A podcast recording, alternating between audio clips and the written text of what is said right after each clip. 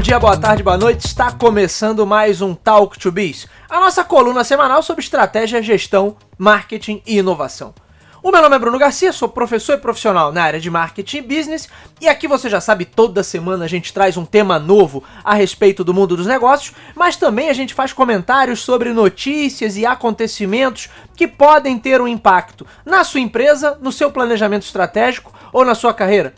Lembrando sempre que esse podcast está lá disponível nos nossos endereços virtuais talktobiz.com ou talktobiz.com.br. Você pode ainda buscar o Talk to Biz no seu agregador de podcasts prediletos. Se você está acostumado a ouvir seus programas pelo Spotify, pelo Deezer, Amazon Music, pelo aplicativo de podcast do iPhone ou pelo Google Podcast, se você é usuário Android ou em outras plataformas também, basta buscar por Talk, o número 2 e Biz que você nos encontra. Sempre ressalto aqui para que sigam o Talk to Biz também no YouTube. Todo o conteúdo do nosso programa fica disponível no nosso canal no YouTube, além de conteúdo exclusivo em vídeo que a gente produz e publica por lá. Tem trechos de gravações, bastidores e alguns materiais específicos que a gente vem produzindo em vídeo. E hoje estamos numa edição especial, Talk to Biz chegando ao seu programa de número 100.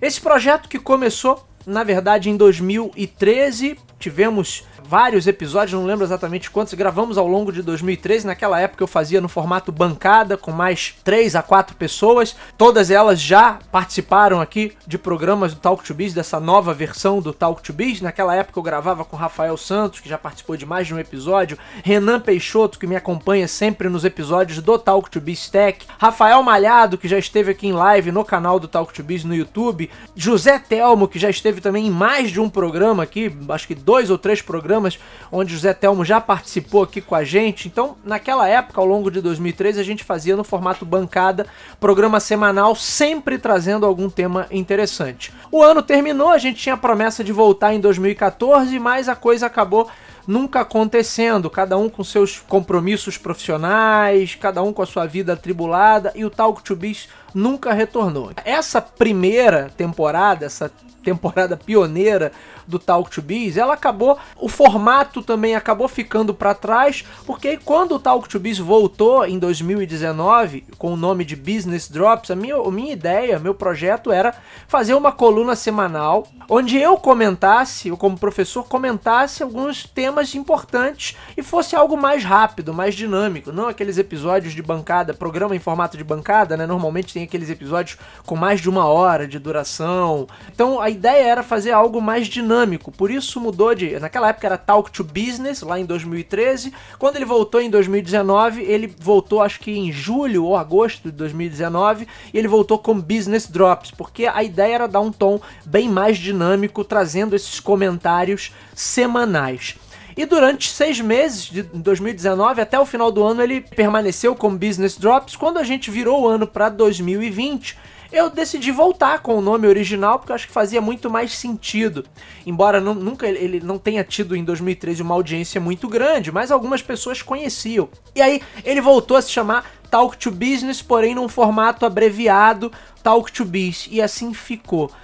De 2019 para cá, nós produzimos 100 episódios do Talk to Biz, isso sem contar os episódios do Coin to Biz, que é o nosso spin-off sobre o mercado de videogames, que já chegou aí a vigésima edição. A gente está para lançar na, na, próxima semana a edição 21 do Coin to Biz.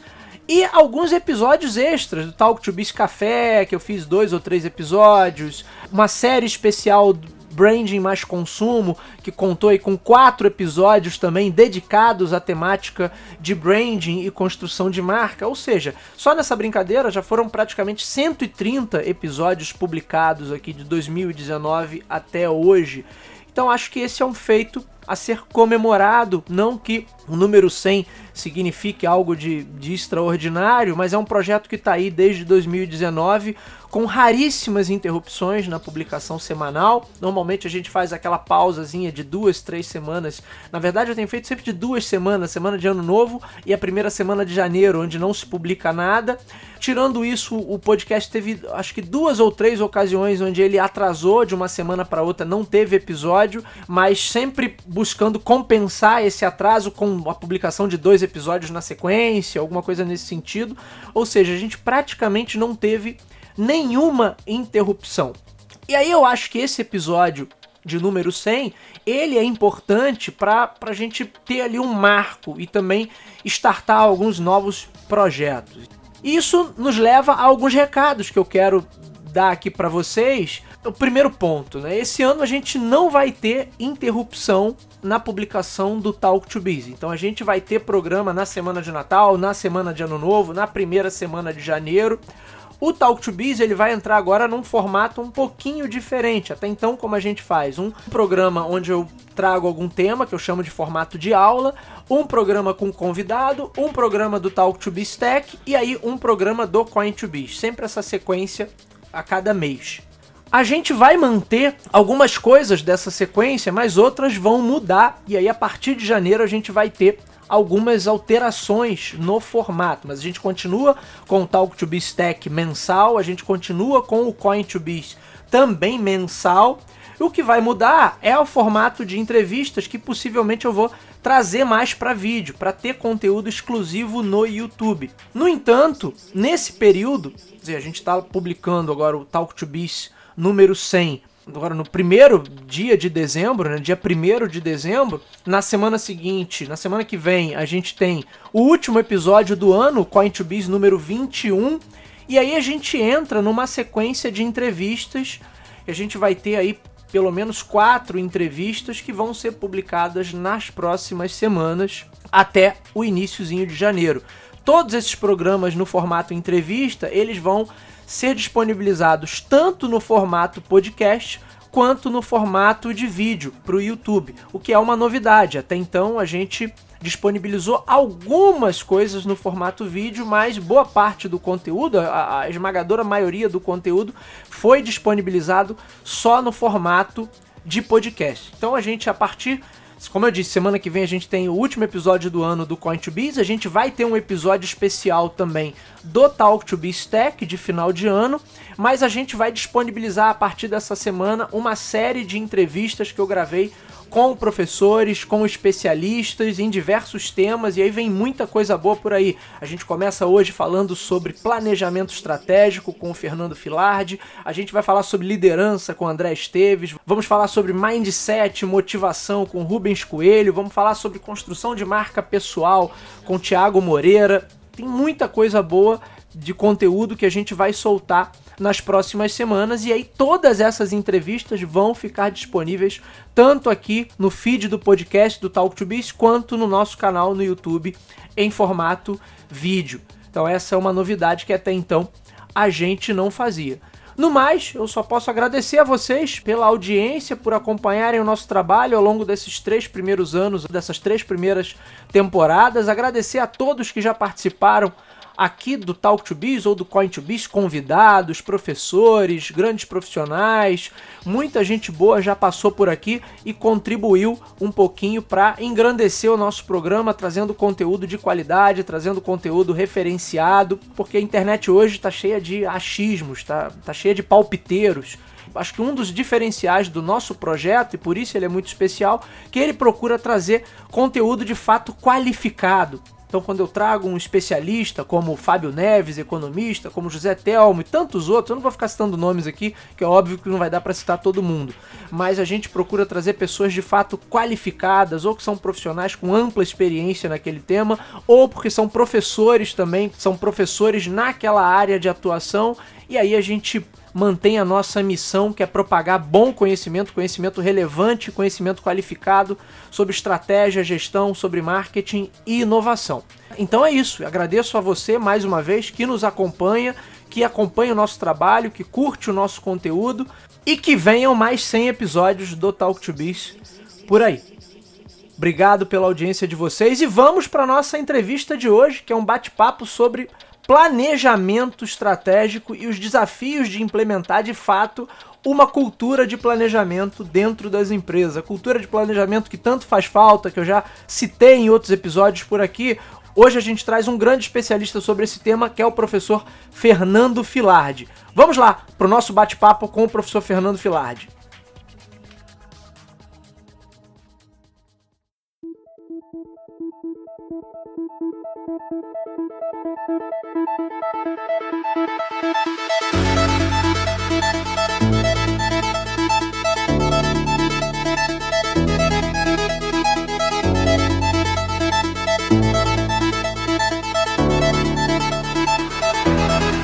Senhores, bom dia, boa tarde, boa noite. Está começando mais um Talk to Biz Café, que é a nossa coluna do Talk to Biz, nosso podcast sobre negócios, estratégia, marketing, inovação. E aqui no Talk to Biz Café a gente sempre recebe um profissional, um especialista, para tratar de algum tema específico. No episódio dessa semana, eu trago o professor Fernando Filardi para a gente bater um papo sobre planejamento estratégico e a importância do planejamento estratégico e a dificuldade que as empresas, especificamente no Brasil, costumam ter em relação a esse assunto.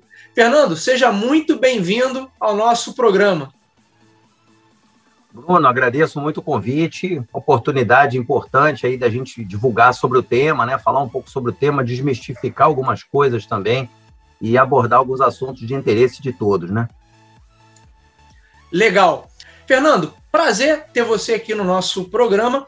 O papo é sobre planejamento estratégico e você vem desenvolvendo conteúdo nessa área. Eu vi você publicando algumas coisas, falei, opa, esse é um tema que muito me interessa. Eu costumo falar bastante aqui no Talk to Biz sobre esse tema. E eu vejo, Fernando, não sei se é a tua percepção também, muitas vezes uma, uma cultura pelas empresas brasileiras, por parte das empresas brasileiras, um pouco avessa ao processo de planejamento. Você acha que na tua prática aí de da consultoria, de ajudar empresas de todos os setores, que há uma resistência à cultura do planejamento, antes até do planejamento em si, das ferramentas, mas há uma, uma certa resistência à cultura do planejamento?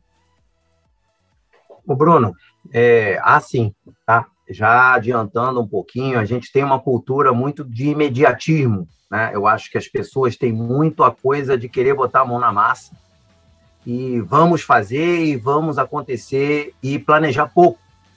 Tanto na vida pessoal quanto na vida profissional, né? Eu acho que as pessoas planejam muito pouco, né? E, e no Brasil, muito também, isso é muito comum, muito em função de um, de um passado recente, né? Onde a gente tinha aí uma, uma revolução constante. Aí a gente trocou de moeda sete vezes em uma década, a gente teve dois impeachments em 20 anos, a gente tem uma, uma, uma turbulência política muito grande no Brasil recentemente, né? o que é, torna um pouco mais complexo planejar, mas não é o caso de abandonar o planejamento, não desistir. Um mapa é sempre um mapa, por mais é, complexo que ele seja, por mais limitado que ele seja, é melhor ter um mapa do que não ter nenhum. Né? Então, eu vejo que muitas pessoas realmente partem para a prática sem ter feito planejamento algum. E aí a gente tem aí, se a gente for falar de micro e pequenas empresas, você tem estatísticas aí que mostram que a falência das empresas, inclusive é um dos tópicos que eu, que eu pesquiso bastante, né?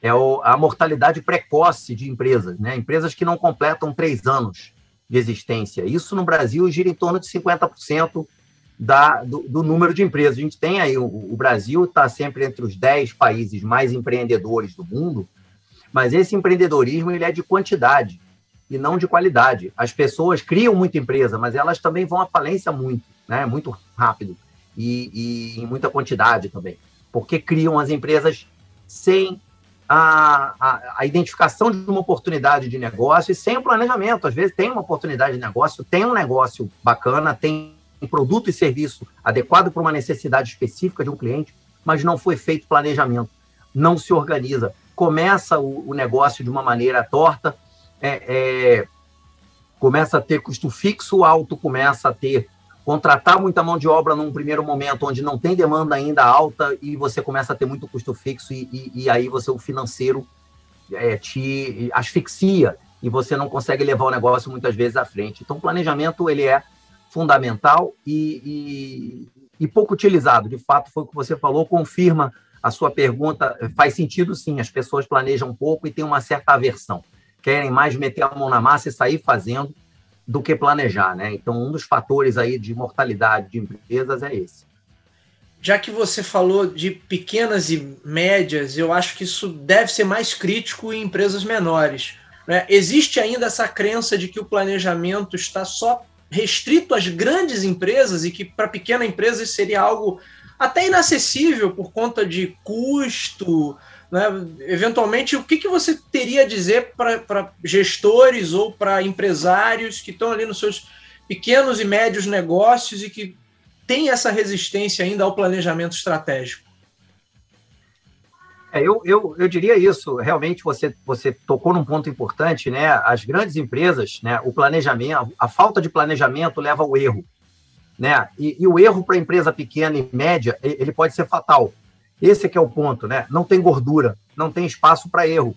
A empresa grande, por, muitas vezes, por ter um lastro financeiro, por ter um nome, por ter marcas importantes e por ter um portfólio, ela muitas vezes, ela às vezes pode até é, é, se dá o luxo de postergar um planejamento, atrasar um pouco mais, ou fazer um, algo mais genérico, né?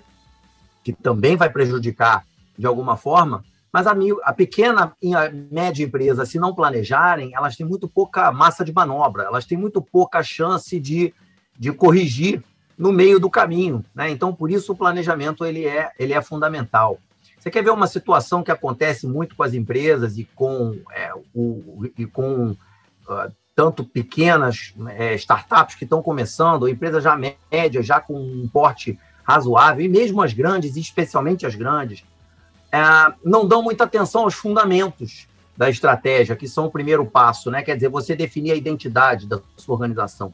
O que, que é a sua, a, a sua visão né? que é como você quer ser visto, como você quer ser lembrado pelo, pela, sua, pela sua audiência, pelo seu, pelo seu cliente, pela sua persona, ou seja, quem for que você queira a, alcançar. Né? Depois, a definição do negócio, né? que muitas vezes as pessoas atrelam um negócio ao produto ou ao serviço. O meu negócio não é o meu produto e o meu serviço. O meu negócio é a necessidade que eu vou suprir do meu cliente. O, o produto é o formato pelo qual eu vou chegar a isso. Né? e, e também a definição de missão ou propósito e valores, né? que as empresas muitas vezes deixam de lado, fazem isso meio pro forma, apenas de uma maneira burocrática, e deixam ali no canto. Isso é, é, é muitas vezes motivo de maus feitos, de é, cometer enganos. Fala-se tanto em compliance hoje em dia, governança. Esse é um erro clássico. Deixar de lado a definição de missão, propósito, visão, valores. Isso é fundamental para o começo de qualquer negócio. Ah, mas eu não sou uma empresa grande, eu estou uma startup. Comece definindo seus, seu, sua, sua missão, seu propósito, seu, seu negócio e seus valores. Fundamental ter essas definições. Por quê? Porque lá na frente, quando você começar a crescer, que você começar a ter funcionários, isso começa assim, ó, muito rapidamente, quando a coisa dá certo e a gente torce que a gente esteja numa retomada econômica, que em 2022 Sim. a gente possa ter uma, um avanço, né? E que seja 23 ou 24, seja como for, a gente está falando de planejamento, pelo menos de médio prazo, essas pessoas vão ter um norte. Quando você começa a ter colaboradores, você começa a ter um, um, um número de, de pessoas colaborando e trabalhando para a empresa, você tem que ter uma, uma diretriz, uma norma. Olha, isso aqui é o que a gente acredita, né? E, e, com, e ser compliance aqui dentro é fazer desta maneira. Nós temos alguns lemas e alguns tópicos que a gente acredita. Então, lá na frente, você vai evitar que essas pessoas façam maus feitos, entrem em, em questões que não vão levar a um bom resultado, questões ligadas à corrupção, questões ligadas a esquemas, que a gente sabe que estão aí no mercado. A gente é que decide se a gente vai participar disso ou não. E aí a definição da empresa de uma maneira muito clara e formal de, de qual é o meu papel, qual é a, a, minha, a minha definição de missão, propósito e valores, vai dar um norte já desde o primeiro momento, entrando com o pé direito nesse negócio. Então, definitivamente, o planejamento estratégico não é apenas para a empresa grande, sim para a empresa pequena e média também. De certa forma, o Fernando, é, é, você colocou aí pontos básicos né, de qualquer planejamento: missão, visão, valores. E é justamente onde talvez o pessoal esteja pecando mais, porque faz de forma burocrática, como você falou, ou tenta fazer um texto talvez muito poético, vira quase uma peça publicitária que os camaradas vão estampar de repente no site da empresa. E daquilo ali, na verdade, você tem uma ferramenta poderosa, né? Só que as pessoas custam um pouco a, a entender isso, né? Você nota ainda muito Ô, esse uso burocrático da coisa? Muito e, e, e outra, se você entra nos sites, nas redes sociais, nos principais canais de comunicação de algumas empresas, vamos pegar um exemplo, sem falar em nomes, vamos falar de estudos de caso, que eu acho bacana a gente comentar estudos de caso, que o pessoal fica, mas peraí, mas você está falando de uma coisa aí teórica. Na prática, como é que é isso? Perceba o setor bancário. O setor bancário sofreu uma, uma violenta é, ameaça recentemente, que foi a criação das fintechs e de todo o sistema é, mais digital, vamos dizer assim, de financiamento, de contas, de investimentos, vem sendo desafiados, bancões vêm sendo desafiados a mudar. Isso é muito saudável, muito bacana. Agora, se você for entrar nos sites dos principais bancos, que atuam hoje no Brasil, você vai ver missões, valores, propósitos maravilhosos.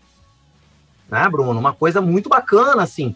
Só que aí você vai começar a olhar na prática, você começa a perceber que os bancos criam é, objetivos e metas impossíveis, o que faz com que os seus gerentes, seus gestores, seus atendentes, os, os caixas dos bancos, todas as pessoas que trabalham ali têm que alcançar aquela meta e vão fazer de tudo para alcançar. E aí passa por cima de todo esse desenho de missão, propósito, valores. Quando você começa a ver pessoas que recebem 30, 40, 50 mil na sua conta sem ter sido é, autorizado, sem ter sido pedido, de uma hora para outra você amanhece um dia de manhã, você tira seu extrato e tem lá 50 mil na sua conta.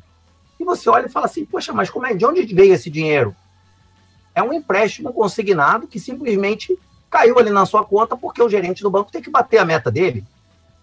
Né? Quer dizer, isso não é ser compliance, isso não é, não é seguir a governança da empresa, isso não é atuar de maneira sustentável, né? Isso não é ser ESG, que é o, a, o, a sigla da moda no momento, né? Environment, Social e Governance. Quer dizer, eu não estou pensando no social, e muitas vezes isso acontece com idosos, pessoas que não têm um domínio de, da tecnologia, olha lá o extrato, acha que tem 50 mil à disposição e começa a gastar. E quando você vai ver, você está você tá num, num financiamento de um consignado, já com desconto em folha, né, muitas vezes servidores públicos. Então, esse aqui é apenas um exemplo, um estudo de caso de uma situação onde é, é, talvez o planejamento até foi feito, mas não foi executado da maneira certa. Fernando, agora falando sobre barreiras que você percebe na aplicação prática desse planejamento. A gente falou de cultura. E no dia a dia, na prática, quais são as principais barreiras que você percebe para essa aplicação do planejamento estratégico? Bom, vamos lá, Bruno. A gente tem algumas barreiras. Né? Primeiramente, a crença de que planejar é uma coisa é mais de teoria, né? Ah, não, vamos fazer um planejamento estratégico. Primeiro isso, né? Acreditar que isso não tem muita validade prática. Segundo, segunda barreira, muita gente acredita que é só coisa para empresa grande. Né? Ah, não, minha empresa não tem porte para fazer um planejamento estratégico. Isso deve ser muito caro, deve ser muito complicado. Não é verdade, né? Hoje, para não falar de, para não ir muito longe, né? Claro que as consultorias também, eu faço consultoria disso, por exemplo, planejamento estratégico para empresas, há 20 anos faço esse trabalho, sou contratado por empresas para fazer planejamento estratégico, agora mesmo estou cuidando de alguns trabalhos né, nesse sentido. Se você não, não quiser ir muito longe, você tem o Sebrae, que faz esse trabalho com muita maestria e há muitos anos. Tem uma, muito bem uma, lembrado. Uma, uma experiência muito boa nesse, nesse, nesse tópico. Né? Outra questão também que é uma barreira é a, você tem hoje, não sei se você já reparou isso, né? Mas hoje a gente tem cinco gerações trabalhando juntas ao mesmo tempo nas empresas. Né? Você tem desde os baby boomers, que já estão ali no final da carreira, com 60, 65, por aí. O pessoal está esticando, está trabalhando até 70, 75, está saudável, tem o que agregar, vai continuando. Eu sou muito a favor dos 50 mais, né? Que o pessoal tem falado aí que não existe essa história de é o tal do ageismo, né? Ageism, né? Uma, um, uma certa preconceito com idade, né? O, o ageísmo, né? Talvez em português, né? É, eu, eu acho e, e aí você tem o você tem a idade, né? Você tem o, o esse essa geração Aí depois você tem X, Y, Z, Millenniums e, e, todas as outras gerações que vieram depois. Então, essa, algumas dessas novas gerações, elas acreditam muito na questão do propósito. E elas não fazem as coisas simplesmente porque alguém chega e diz assim: ó, oh, temos que fazer assim, temos que fazer um planejamento estratégico. Né? Elas querem primeiro entender, elas querem uma liderança que convença, e não mais aquela liderança que dá um soco na mesa e tem que cumprir, abaixa a cabeça e vamos fazer. Então, o planejamento estratégico mais antigo, né, chamado top-down, que era alguém que tinha uma autoridade máxima e dava um soco na mesa e dizia que tinha que ser dessa maneira, ou então preparava um planejamento e, é, é num, num, determinado dia, chamava todo mundo e dizia assim: esse aqui que é o planejamento, cumpra-se. Né? Se você só tem a tarefa de executar não tem participação, você não teve oportunidade de, de discutir nada disso, de debater e de, de contribuir. Então, acho que isso gera uma resistência muito grande. Até algumas décadas atrás, era feito dessa maneira. Né? Hoje em dia, a gente tem métodos ágeis, a gente vem trabalhando já com outras ferramentas que tornam o, o, aí uma coisa que é muito importante: o resultado tem que começar a sair rápido. Eu não posso esperar seis meses, um ano, para começar a ver os resultados acontecendo. As pessoas querem resultados rápidos. Né? Não é sair correndo, não é atabalhoado, não é acelerar demais. Mas eu preciso trabalhar com coisas que já comecem a dar resultados, porque senão eu vou alimentar os detratores. Todo e qualquer projeto ele tem detratores no curto prazo e aliados apenas no longo prazo. Quando a coisa começa a dar certo, começa a aparecer os aliados, né? Mas os detratores estão desde o início ali martelando, não, isso aí vai dar errado, Ih, esse negócio aí, isso não vai dar certo. Quer dizer, fica ali buzinando, né? E, e tentando angariar pessoas também para minar o poder aí da ferramenta ou das ferramentas. Então, acho que esses são alguns algumas das barreiras, fora a questão cultural, né? Da gente não ter essa, esse hábito, nem na vida pessoal, né? Ah, eu quero ir num show, eu espero chegar à véspera, ou então eu quero comprar na hora. Não tem isso, não existe. Se você for nos Estados Unidos, na Inglaterra, na Alemanha, em vários lugares da Europa, até na Ásia, você só consegue comprar o show com seis meses de antecedência. Estou falando fora a pandemia, estou falando em momentos, é, digamos aí, de normalidade. Normalidade. Né? É. É, você, você não consegue comprar, por exemplo, uma final de, de, uma, de uma Superliga, de uma, de uma Copa, do, do, uma Eurocopa, alguma coisa, você tem que comprar com meses de antecedência, muitos meses de antecedência. Você vai num Circo de Soleil, tá sold out há muito tempo. Você não compra na hora, no dia, né? Então o brasileiro tem essa mania de comprar as coisas e de fazer, de planejar as coisas, faltando uma hora, faltando meia hora para o negócio acontecer. Então existe uma questão de cultura que precisa virar a chave, né? É o mindset, né? Que da Carol Dweck, né? Até fica aqui a dica do livro, né? A leitura desse livro é muito interessante para a virada dessa chave, né? O, a, o mindset que é da Carol Dweck, né? Fica fica a sugestão, depois colocar aí na na, na, na descrição do, Legal, do podcast, vamos colocar. Né? Bacana. Fernando, para a gente já caminhar para o nosso final, como você falou aí dessa questão de do planejamento ter que trazer resultados rápidos, o cenário hoje é outro. Né? Você tem aí também novas metodologias que chegaram, de certa maneira, para trazer um pouco mais de agilidade nesse processo. Só que aí uma percepção minha é que muitas empresas acabam usando essa questão, vamos colocar aí, do mundo VUCA, para justificar, às vezes, a ausência de um planejamento. Então, vou te retratar uma situação que talvez você já tenha vivido nas suas consultorias. Olha, eu estou numa empresa que eu mudo o tempo todo o direcionamento. E aí eu viro para você, Fernando, que eu que está trabalhando comigo, fala assim: olha, na verdade a, minha estratégia mudou, porque verdade, o mundo está mudando. Agora, até que ponto, a minha pergunta para você é: até que ponto a gente sabe que o mundo realmente está muito mais caótico, muito mais dinâmico do que em outras épocas, mas até que ponto isso não reflete um despreparo da empresa de ter um planejamento eficiente? Porque uma coisa é você ajustar o planejamento, outra coisa é você mudar constantemente o direcionamento. Você vê muito disso por aí?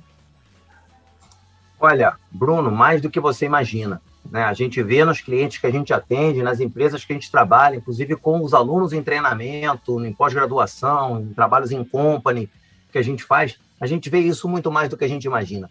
Mas eu não vejo isso como um problema, não. Eu vejo isso como, inclusive, algo natural ao planejamento estratégico.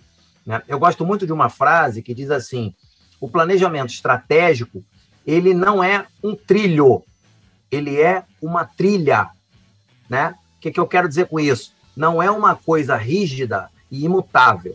É algo que pode flutuar e mudar de direção. O que importa é eu sair do ponto A para o ponto B.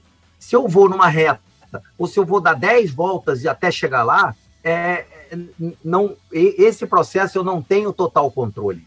Entende? Quer dizer, eu vou criar um planejamento estratégico com estratégias deliberadas, a priori. Mas no meio do caminho vai aparecer uma pandemia, vai aparecer uma torre gêmeas, vai aparecer a greve dos caminhoneiros.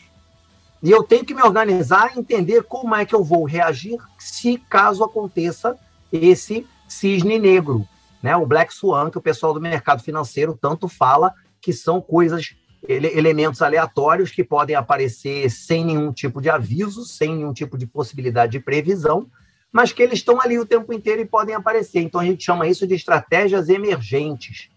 Né? Então tem um conjunto de estratégias definidas a priori, que a gente chama de estratégias deliberadas, e eu tenho as estratégias emergentes, eu tenho que deixar espaço para essa flutuação, porque faz parte da vida real. Existem possibilidades. Agora, como é que a gente consegue é, é, tentar trabalhar com essa incerteza. Para que serve o planejamento estratégico? Para reduzir incerteza.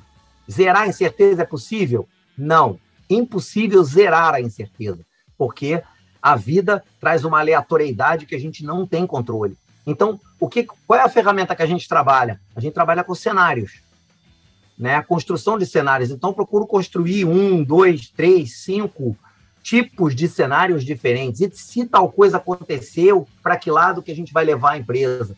Quer dizer, eu já procuro criar ali os cenários mais prováveis, logicamente, sabendo que tudo isso pode não acontecer ou pode ser diferente do que eu planejei, né? Mas eu já, em cima daquilo ali, eu já tenho mais ou menos uma resposta do que, que eu faria. Com diversas variáveis, a gente normalmente usa uma ferramenta chamada PEST ou PESTEL, né? Depende muito de quem da, da forma como se fala, mas a gente trabalha com procurando é, tendências, né? de previsão do que pode acontecer nos próximos três a cinco anos, até dez anos pode ser feito, né? Na área de político legal, né? na área econômica, na área social e na área tecnológica, né? Trabalhando com essas quatro principais tendências, né? A gente procura tentar mapear quais são as possibilidades. Então, na econômica, quanto vai ser o dólar no ano que vem, quanto vai ser os juros, quanto vai ser o PIB da economia, quanto vai crescer o desemprego, a renda e blá blá blá. Depois no político, aí vamos assim, assim, assado, vamos falando de diversos tópicos e a gente vai montando cenários em cima desse contexto. Claro que acertar em cheio é muito difícil. Mas a grande figura, né, the big picture, como a gente chama, né, eu começo a ter ali já mais ou menos um mapa do que pode vir a acontecer. Eu não vou ser tão surpreendido. Sempre teremos surpresas, porque sempre a realidade nos traz questões que eram difíceis de prever tempos atrás. Então, é, o que eu consigo te falar com relação a isso é essa afirmação. Eu tenho que deixar espaço, sim, para aleatoriedade e ter certeza de que ela vai acontecer. Então, é muito mais um tri, uma trilha do que um trilho. Eu tenho que ter flexibilidade, sim. A estratégia, ela, ela precisa disso. Legal, adorei a, fase, a, a, frase do trilho e da trilha. Vou, vou tomar emprestado aí, com sua licença, para usar nas minhas aulas, quando falar Fica de planejamento de marketing, com toda certeza. Fernando, quero te agradecer demais por você ter participado aí desse episódio, um episódio riquíssimo para nossa audiência, muita informação de qualidade. Obrigado. Por favor, deixa aí uh, como é que as pessoas te encontram, como é que elas acompanham o seu trabalho, se elas quiserem fazer contato com você, enfim, que você tiver site, redes sociais, qualquer canal é, que você esteja aí produzindo e que queira que a, a, o nosso público te acompanhe, deixa aí para o pessoal anotar. Legal.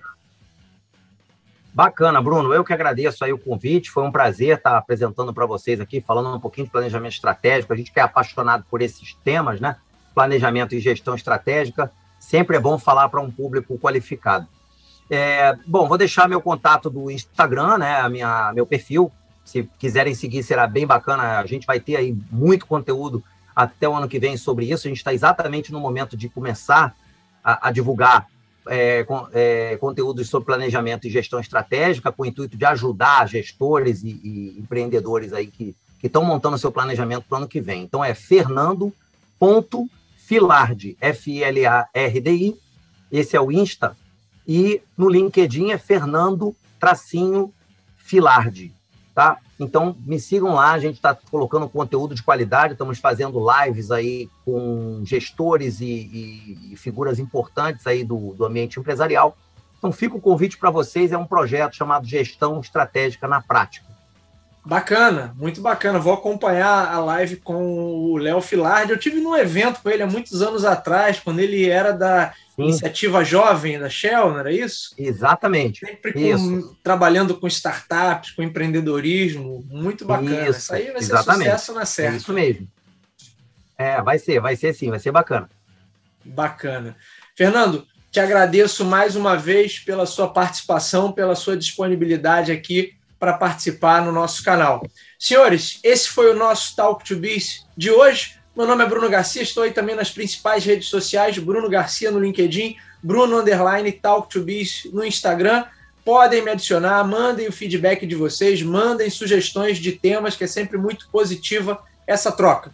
O nosso programa está disponível nas principais plataformas do ramo, seja você usuário Apple, seja você usuário Android. Se você curte ouvir sua música e seus programas prediletos pelo Spotify, Amazon Music, Deezer, agora também com todo o conteúdo disponibilizado no YouTube. Basta você buscar por Talk, o número 2, e Bis, que você nos encontra. Ou nos nossos endereços virtuais, talktobiz.com, talktobiz.com.br.